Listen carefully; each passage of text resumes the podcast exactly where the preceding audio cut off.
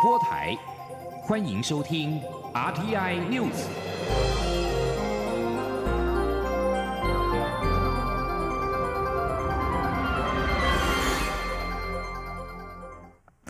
各位好，我是张旭华，欢迎收听这节央广主播台提供给您的 RTI News。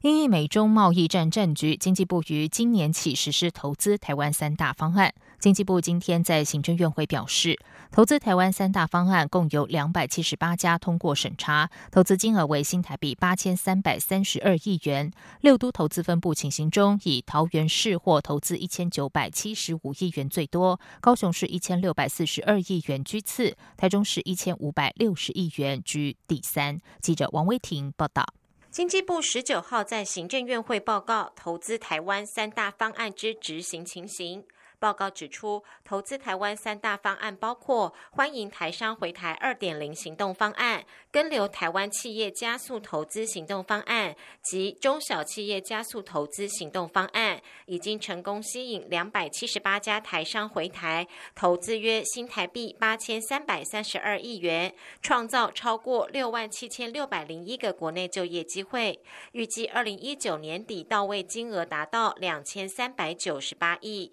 经济部表示，预计三年总效益可以达到投资一兆三千五百亿元，创造产值三兆两千五百六十八亿元，并提供本劳十一点八万个就业机会。三大方案投资六都的分布情形，以桃园市或投资一千九百七十五亿元最多，高雄市一千六百四十二亿元居次，台中市一千五百六十亿，其余依序是台南市一千三百二十亿，新北市两百七十亿，与台北市四十亿元。经济部次长林全能在行政院会后记者会上表示，美洲贸易战近期虽有缓和状况，但是关税已经提高，因此很多台商回台投资，他相信一定会落实。林全能说：“我们现在看到的部分，大概都是比较以中心厂、大厂的部分。”呃，回台来做台投资，但是这中心厂的这个他们的供应链体系，事实上在我们这边再往下去看的话，会有第二波、第三波的这比较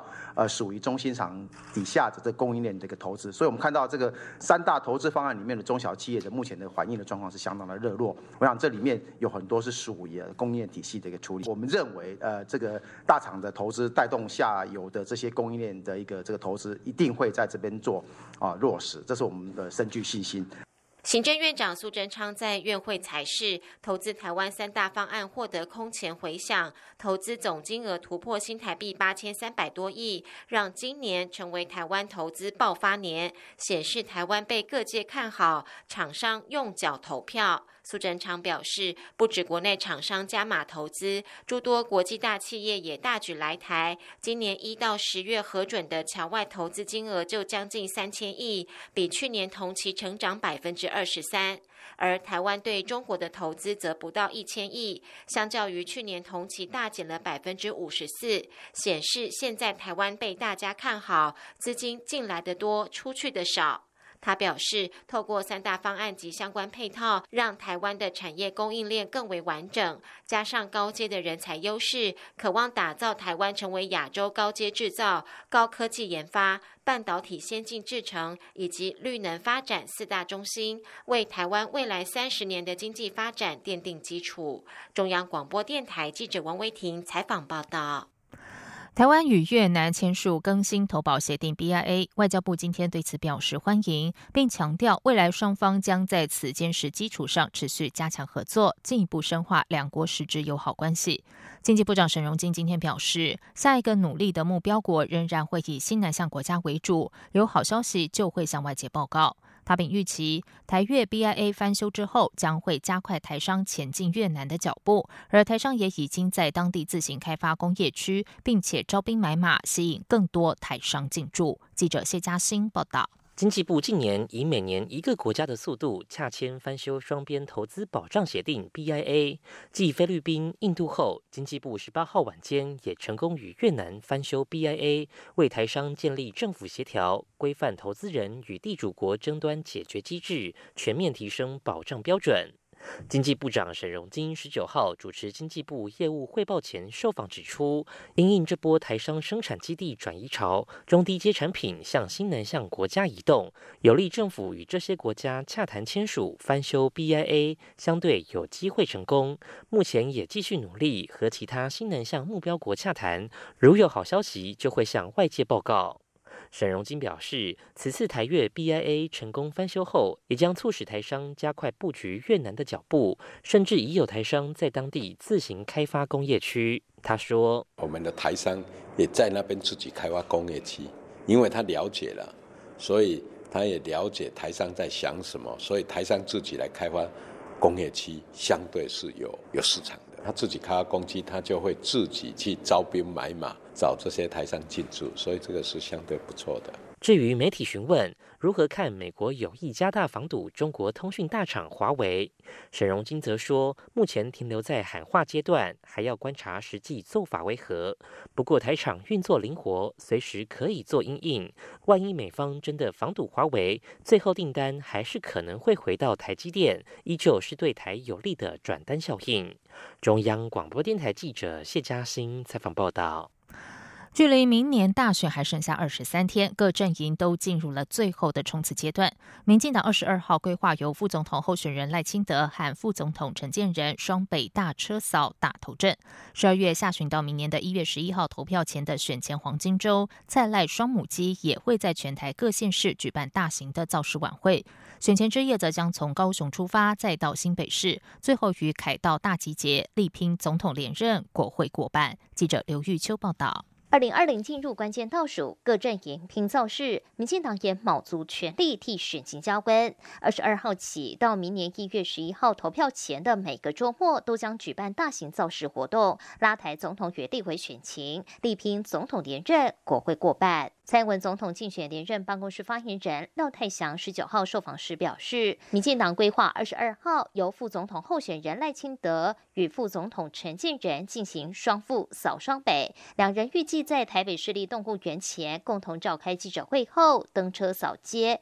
由赖清德车队扫新北市，陈建仁车队扫台北市，这也是大选前第一场大型车队扫街造势活动。那我们知道新北市其实目前呢也正是蓝营执政，那因此呢，呃，由呃赖院长回到他的呃回到他的万里这边，然后扫他的这个区域，那我们也觉得别具意义。另外的话，我们当天也会提供直播，所以大家在线上也可以看到我们的车队。那也欢迎大家可以啊看我们的路线，然后一起来加入。大型造势二十二号拉开序幕后，民进党也规划于二十九号再发起下架吴思怀活动的民进党台北市立委候选人吴一农选区内举办护国宝台下架吴思怀造势晚会。而明年一月一号起到投票前一天的一月十号选前黄金周，民进党人士指出，目前规划由蔡赖双母鸡到全台各县市造势，初步规划一月一号。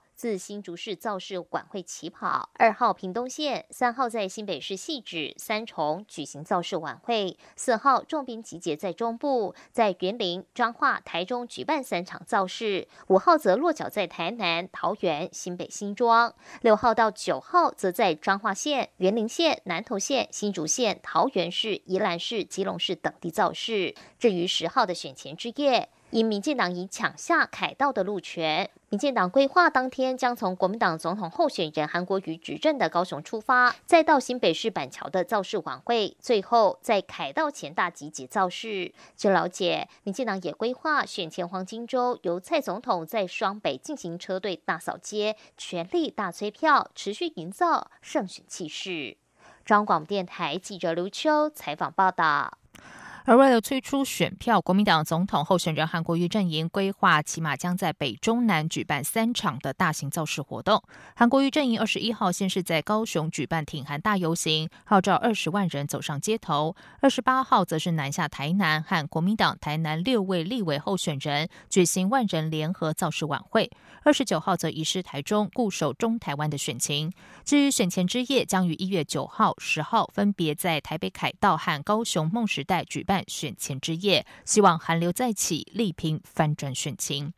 另外，国民党总统候选人韩国瑜今天下午在脸书直播孵小鸡，他将一颗颗鸡蛋放进孵化器，请网友在二十一天之后一起观看小鸡孵化成功。他强调，政府就像孵化器，要提供好的环境，才能协助青年展翅高飞，让国家欣欣向荣。记者刘品希报道。抢攻青年选票，国民党总统候选人韩国瑜再出奇招。韩国瑜十九号下午在脸书直播孵小鸡。韩国瑜在直播中搬出一台鸡蛋孵化器，形容政府就像孵化器一样，要提供好的环境，协助青年发展创业，长成凤凰。他说：“每一个鸡蛋，一只小鸡，这个孵化器就代表我们对整个台湾社会的期待。我们把一个一个孵化器做好，把环境做好。”让我们两千三百万的民众，以及我们最重要的下一代，能够得到这种孵化器的协助，展翅高飞，让国家欣欣向荣。我觉得这是从事政治工作者最重要的工作之一。韩国瑜在直播中细数自己各项青年政见，包括补助大学生与研究生到国外游学一年，学贷免缴利息，提供青年创业贷款，补助四十五岁以下军工教警消出国进修一年，六六六生育补助等。韩国瑜也征求网友为每个鸡蛋命名，并依照网友的建议，分别在不同的鸡蛋写上名字，取名包括“台湾安全”“人民有钱”“香蕉”“平安”“庶民”“清廉”与“宝贝”等，再将十二颗鸡蛋放入孵化器内。韩国瑜说，孵化器的温度调整在摄氏三十七点八度，未来会再开直播，让网友观看孵化的过程变化。等到二十一天后，就可以成功孵育出小鸡。央广记者刘品熙的采访报道。罢韩挺韩大游行二十一号将在高雄同时举行。为了防范可能冲突发生，高雄市警察局日前请求警政署加派警力支援。行政院发言人古拉苏达卡今天表示，警政署已经同意提供协助，确保双边活动和平顺利进行。内政部今天表示，合法的集会游行是人民的基本权利，但民主社会不容许任何暴力行为。在活动进行当中，如果有暴力攻击警察或任何挑战公权力的行为，将依现行犯逮捕，并且依法侦办。内政部也再次呼吁民众和相关团体应该遵守法律，人民言论自由应该建立于法治基础上，并以和平理性的方式表达意见和诉求。警政署必将全力维护社会秩序，保障这次集会游行活动的安全。在外电消息方面，世界银行官网今天发表二零一九年十二月起中国经济简报，估计二零一九年中国 GDP 增幅将下降到百分之六点一，预计二零二零年将下降到百分之五点九，二零二一年再降到百分之五点八。适应专家并且建议中国当局应该容许速度放慢但更安全的成长。报告指出，中国今年前三季的 GDP，也就是国内生产毛额，成长从二零一八年的百分之六点六放慢到百分之六，投资成长减速，受到国内融资条件紧缩、投资者信心减弱、贸易政策不确定性上升以及外部需求疲软等因素的综合影响所拖累。世界银行中国局局长瑞泽说：“中国需要审慎地进行政策平衡，以减少成长面临的周期性风险。与此同时，坚持必要的经济去杠杆化，这可能需要在短期内容许速度放慢，但更安全的成长。”报告并称，从中期来看，中国如果不进行更深层次的结构性改革，不利的结构性因素，包括劳动力减少和生产率成长乏力，将会继续对潜在成长率构成压力。印尼官员今天表示，印尼北苏门答腊省爆发非洲猪瘟，已经造成两万七千头猪死亡。这是印尼首度检验出非洲猪瘟病毒。非洲猪瘟不会传染给人类，但是对猪只是百分之百致命。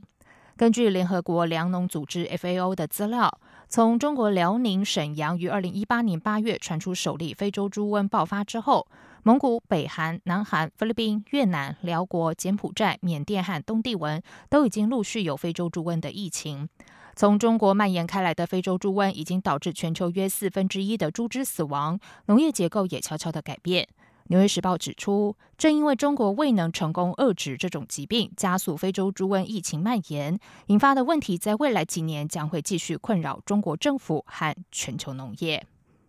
这里是中央广播电台台湾之音。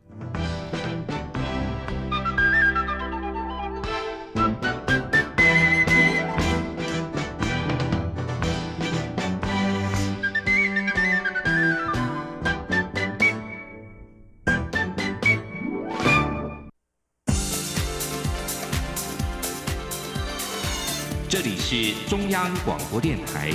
台湾之音欢迎继续收听新闻。时间是十九点十五分，欢迎继续收听新闻。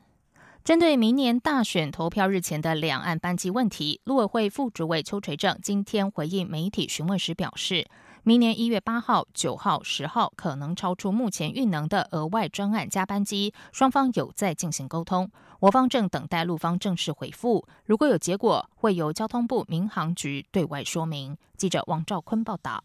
陆委会副主委邱垂正表示，实施春节加班机是为了保障跟满足两岸民众在春节期间返乡过节的旅运需求。有关二零二零年两岸春节加班机相关事宜。目前仍在联系中，我方也正等待陆方正式回复。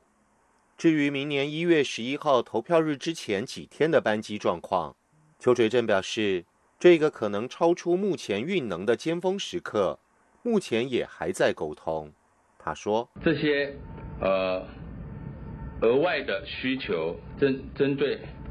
这个额外的这个专案的加班机，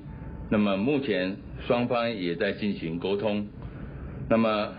相关的结果，我们也在呃等待陆方正式的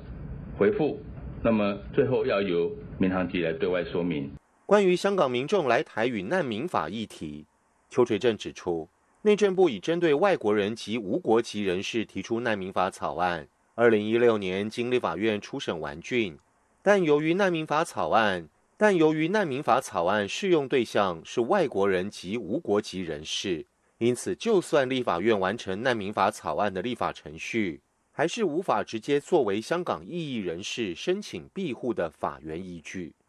邱垂正重申，香港人士如果因为政治因素向我方请求援助，港澳条例及相关子法已有相关援助的法律基础以及运作规范。陆委会并已会同相关主管机关研商。会在现行法令及两公约的规范下，参酌难民法草案的精神，兼顾人权保障及国际义务的践行等层面，与民间团体协力提供相关人士必要的协助。中央广播电台记者王兆坤台北采访报道。美国前副总统钱尼、副国安顾问及福斯新闻政策评论员叶望辉率领数位美国媒体相关从业人员来台访问。叶望辉今天受访表示，台湾的民主充满活力，也不是第一次选举总统，但中国共产党却假装台湾的民主不存在，并试图将台湾在国际舞台上边缘化。叶望辉在回应媒体关于中国和平统一的问题时表示。今年发生的事情告诉我们，北京政府一点都不在乎和平，他只在乎控管。至于习近平明确宣告“一国两制”可以在台湾实施，在看到香港的情况之后，就不需要再做任何相关讨论了。对于中国持续打压台湾国际空间的具体应应作为，叶望辉个人建议。只要中国再将台湾排除于国际卫生组织会议之外，美国或其盟友就应该派出主管卫生事务官员访台，不需要理会中国的抱怨，因为自由民主的台湾人民不应该被施压与孤立。接下来关心的是，为了推动原住民族旅游发展，并和世界各国原住民族建立合作关系，行政院原住民族委员会向世界原住民族旅游联盟顺利争取到了二零二二年世界原住民族旅游高峰会的主办权，并且于今天在台北圆山饭店签署合作备忘录。记者杨仁祥、吴丽君采访报道。二零二二年世界原民旅游高峰会为此将首度移师台湾举行，这也是世界原民旅游联盟 （WINTA） 二零一二年成立后，自二零一八年起每两年举办一次的高峰会。而台湾则在获邀参加纽西兰主办的首届高峰会后，在纽西兰及加拿大等国的积极推荐下，于今年四月拿下二零二二年的主办。权权为此，圆明会特别在十九号于台北圆山饭店，在圆明会主委一将拔路儿以及纽西兰商工办事处代表涂木仪的见证下，由圆明会副主委钟新华以及 Winta 主席班尼夏曼代表签署合作备忘录。班尼受访时特别点出台湾能够脱颖而出拿下主办权的重要理由。他说：“Taiwan had the very best proposal that we received by far. It was excellent proposal, and so we were happy to award the bid to Taiwan. And we think this is a very good place to have a World Indigenous Tourism meeting right here in Taiwan, right here in the heart of Asia. 积极促成这场高峰会的幕后推手，行政院发言人 Glass Udaka 也应邀出席致辞，并强调这场高峰会在台湾举办的珍贵意义。Glass 说：“那这样的一个会议在台湾举行有什么样的意义？原住民族跟土地是如此的接近，我们只想告诉大家，我们有能力，也有权利。”管理我们的土地，而且我们是最能够有资格以第一人称告诉全世界台湾有多美丽的主角。我们希望二零二二年可以让全世界看到台湾原住民族旅游的高峰。以及达到新的境界。此外，包括博流驻台大使欧克利、贝里斯驻台大使赫代安，以及巴布亚、纽几内亚、印尼和马来西亚等驻台代表也出席这场盛会。澳洲驻台办事处代表高戈瑞更在致辞时正式邀请台湾参加明年由澳洲主办的原民旅游高峰会，同时欢迎台湾拿下第三届主办权。高歌瑞说：“当然，我们欢迎台湾取得下一届二零二二年世界原住民族旅游高峰会主权的消息。我们将会协助台湾顺利。”交接主办权。一将则指出，台湾原住民共有十六个族群，岁时记忆从一到十二月都有，这也是台湾推动部落国际旅游最大的卖点。中央广播电台记者杨仁祥、吴丽君在台北采访报道。一百零八年度体育运动精英奖今天揭晓。体操王子李智凯连庄最佳男运动员奖，举重好手郭幸淳第三度暴走最佳女运动员大奖。二零一九世界射箭锦标赛女子代表队摘下了最佳运动团队奖，而年仅十七岁的游泳新星王冠宏勇夺最佳新秀奖。记者郑祥云、江昭伦的报道。体坛年度盛会体育运动精英奖十九号举行颁奖典礼，除了肯定所有获得杰出奖的运动选手，也公布年度大奖得奖名单。举重好手郭幸淳第三度拿下精英奖最佳女运动员奖。有趣的是，郭幸淳既是颁奖人，又是得奖人，在念出自己名字的那一刻，心情相当开心。郭幸淳今年在亚锦赛女子五十九公斤成功摘金，泰国世锦赛又拿下两面金牌，改写挺举和总和两项世界纪录。她一身大红造型出席颁奖典礼，展现十足夺奖自信。郭幸淳说。我觉得能够入围，代表说就是代表说我的成绩其实一直在有一定的水准上，所以才能够入围。对，所以其实这个奖对我来说其实非常的特别，我觉得也是另外一方面也是蛮重要的一个，对于这整年的比赛，呃，不管是训练还比赛上都有一个目标在。体操王子李智凯今年在拿坡里世大运完成鞍马二连霸，亚锦赛夺下全能金牌。世锦赛鞍马摘下银牌，表现杰出，连庄最佳男运动员大奖。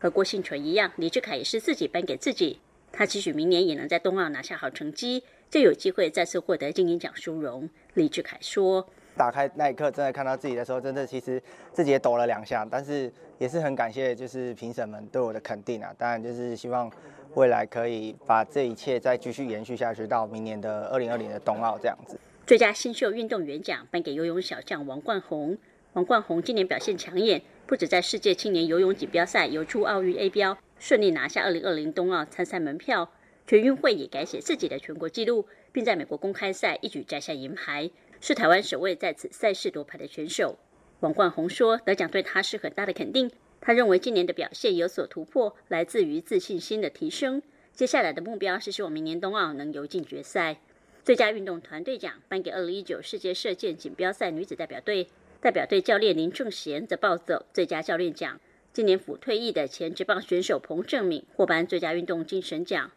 今年金鹰奖终身成就奖颁给棒球绅士林华伟，最速男杨君汉、超马好手陈彦博的恩师潘瑞根教练荣获特别奖。潘瑞根领奖时，一群子弟兵特别献花祝贺，场面温馨感人。中国电台记者郑祥云、张昭伦台北采访报道。今年是暖冬，就连莫斯科也出现了一百三十三年来最暖的十二月。罕见的无雪天气不但让冬季活动停摆，也让植物生理时钟大乱，纷纷开花。而寒冷西伯利亚居民还开玩笑要卖雪给莫斯科。法新社报道，俄国气象预报中心佛伯斯表示，莫斯科北部一座气象站记录到摄氏五点四度的气温，是十二月十八号的气温新高。俄罗斯首都十二月中旬通常是白雪皑皑，但这个冬天到目前为止都是无雪多云的天气。莫斯科植物园药师花园本周宣布，园内通常预告春天到来的雪花莲，因为搞混了冬天和春季而绽放。接下来进行今天的前进新南向。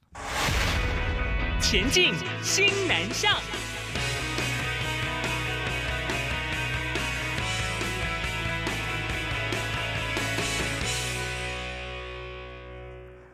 开启医疗科技新南向的里程碑，国立成功大学近日和全印度医科大学签订一份经印度官方和印度卫生部门认可的合作备忘录，创下台湾首例。记者陈国伟的报道，配合政府西南向政策，成功大学和成大医院与位于印度新德里的全印度医科大学合作，致力建立跨国医疗科研合作计划。成大前瞻医材中心副主任郭荣富表示，双方从二零一四年起，在科技部及驻印度代表处的协助下，就展开多次互访与交流。这次签署校际合作协议，将让各领域的合作都会有更好的发展。透过印度本身，我们也得以跟其他国家，就是跟 M s 合作的国家的研究计划，他们现在也希望我们能够参与进去。另外办 workshop，两边明年度他就会把这个 workshop 排出来，因为他们希望这这个有个主题以后，啊，我们能够对他们进行几天这样交流，在临床的那个议题上。产业界呢，我们刚签完约。那台湾实际上有几家了哈，主要透过驻印度的科技部代表哈，把产业界这边整合起来。郭荣富指出，全印度医科大学是印度政府所建立的重要学术机构，由卫生部管辖，位居全国一大龙头地位。这次的合作备忘录获得印度官方及卫生部的认可，也写下台湾首例。你知道他们要出来，我每次邀请他们来啊，都要至少三个月以上，他们的内部。来的人，这个文都要跑很久。有了这一章，这个因为这个合作，我们在很多的邀请、互动、互访，以及跟学校之间要建立这些，就变得容易多了，而且是有官方认可的。成大强调，往后将进一步加强双边人才培育、创新研究合作和产学加持，创造互利共赢的高教合作与经济发展。中央广播电台记者陈国伟台北采访报道。菲律宾南部大城马拉维市叛乱爆发至今超过两年，中华民国政府联合慈济基金会在当地援建组合屋，目前完成一百户。当地的职工说，组合屋好漂亮，灾民们既兴奋又期盼能够早日搬进去。穆斯林大城马拉维市位于菲国南部明达纳河岛。二零一七年五月爆发亲伊斯兰国激进分子叛乱，军方围剿五个月才平定，双方死伤超过千人，有二十万平民无家可归。中华民国驻菲代表许佩勇说：“为了协助军事冲突后流离失所的平民，中华民国政府和慈济基金会与菲律宾全国住宅管理局、住宅及都市发展委员会、南兰老省政府合作，在马拉维市新建四百户的组合屋。在志工的协助之下，目前已经完成了一百户组合屋。等到供水、供电、化粪池等设施完备之后，就可以让灾民入住。”徐佩勇表示，灾民现在都住在帐篷里，环境很差，迫切的希望能够早日搬进组合屋。代表处正和慈济基金会以及菲律宾政府密切合作，希望能够尽快完成剩下的三百户组合屋。以上新闻由张旭华编辑播报，这里是中央广播电台台湾之音。